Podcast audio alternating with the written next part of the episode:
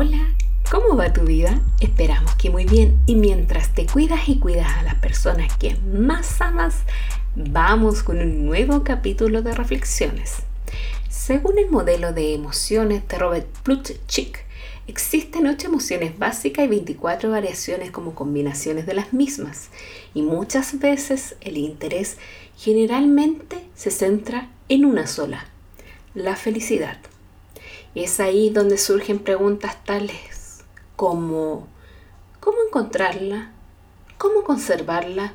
¿Cómo vivir una vida junto a ella?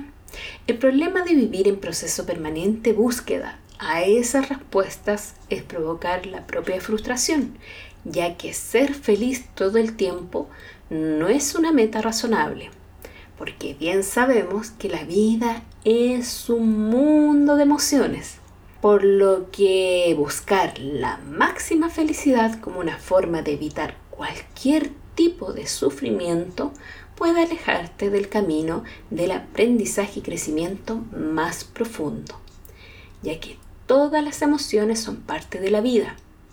Así que el desafío es lograr el proceso de comprensión, valoración del significado propio que tiene el término de felicidad, así como también del resto de las emociones. Y no tan solo el significado, sino que también aprender a gestionar esas emociones como parte del uso de la propia inteligencia emocional, ya que así se comprende que todas las emociones son importantes. Ignorar o suprimir las emociones o sentimientos más desafiantes, por muy incómodos que sean, es evitar descubrir que en esa diversidad es necesario para poder disfrutar de una vida más plena y con bienestar, porque las emociones tienen un significado y propósito, y al descubrir cuál es el significado de lo que nos quiere comunicar a través del cuerpo, es necesario para poder seguir manteniendo el cuidado del propio bienestar. Es por eso que para mantenerlo te invitamos a que en vez de alejar una emoción desafiante, identifícala e intenta descubrir qué intenta decirte. Haz tu propio registro emocional con aquellas emociones que experimentas en un día. Un descanso para escribir lo que sientes puede ser una buena manera de practicar, en lugar de simplemente ignorar aquellas más o menos confortantes.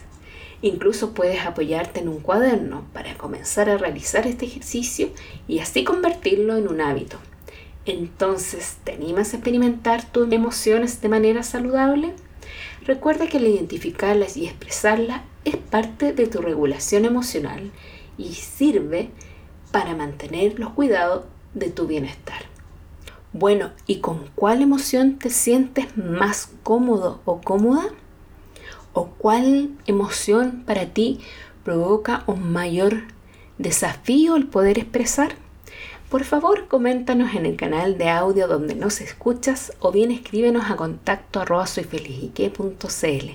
Estaremos felices de leerte, ya que junto a ti construimos comunidad. Y por supuesto, hablando de comunidad, te dejamos la invitación a que participes activamente en nuestro blog de contenidos en soyfelizique.com, donde semanalmente encontrarás material tan práctico como este para aplicar en tu día a día y así mantener los autocuidados de tu bienestar.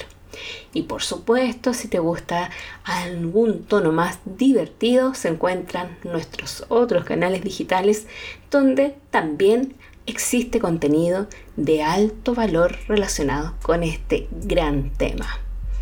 Bueno, esperando y enviándote nuestros mejores deseos para este año que ya terminamos y comenzamos uno nuevo, en nombre de todo el equipo de CFIQ, te enviamos nuestros mejores deseos de un feliz comienzo para ti y para reencontrarnos recuerda siempre cuidarte.